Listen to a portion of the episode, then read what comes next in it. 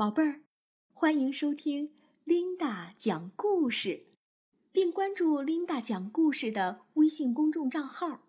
樱桃树长在鹿头上。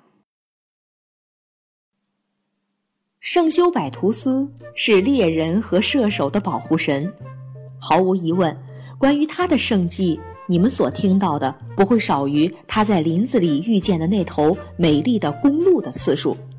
这里的公鹿的鹿啊，是梅花鹿的鹿。那头公鹿的两只脚中间还竖着一个圣洁的十字架。多少年来，明西豪森男爵和几位要好的朋友一直供奉着圣修柏图斯的图像，而且在庙宇里遇见的那头公鹿的画像，又在圣修柏图斯麾下骑士们的文章上见到了那头公鹿的绣像。说实话，这种带着十字架的公路，到底是在中古时候就已经问世，还是直到现在才出现？男爵先生也弄不清楚。但是，最最有趣的就是他的亲身经历了。有一次啊，男爵刚把自己的铅弹全部用光，就碰上一头全世界最神奇的公鹿。他瞧着男爵的眼睛，一副若无其事的派头，仿佛他肚子里早已有数，男爵已经囊袋空空了。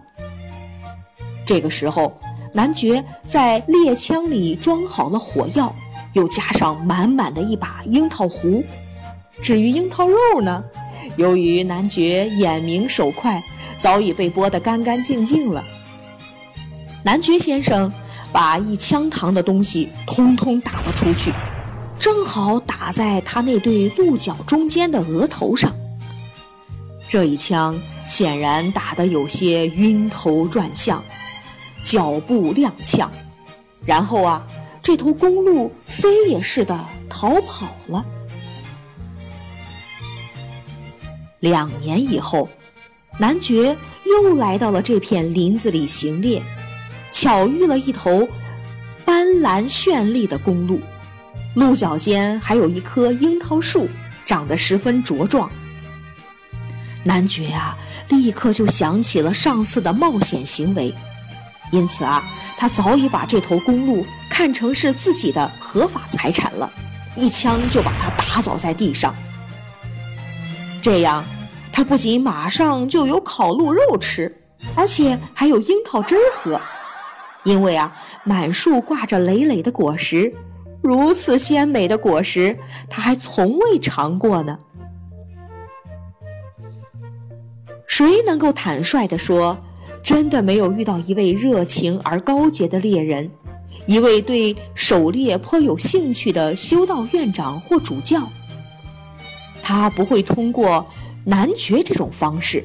一枪把那个十字架不偏不倚地射在圣修柏图斯路的鹿角中间呢？历来啊，这些先生之所以闻名于世，就是因为他们有胆识，敢于为带脚的公鹿栽上这个十字架。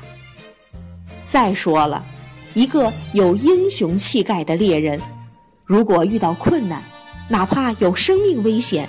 他也不会放在心上，总是坐在前面，说在后面。就算是放弃今后任何飞黄腾达的机会，他也会在所不惜的。这样的情况，男爵曾经试过好几回，却仍感到甘之如饴。好了，故事就讲到这儿。可是呀，我要跟小朋友说的是什么呢？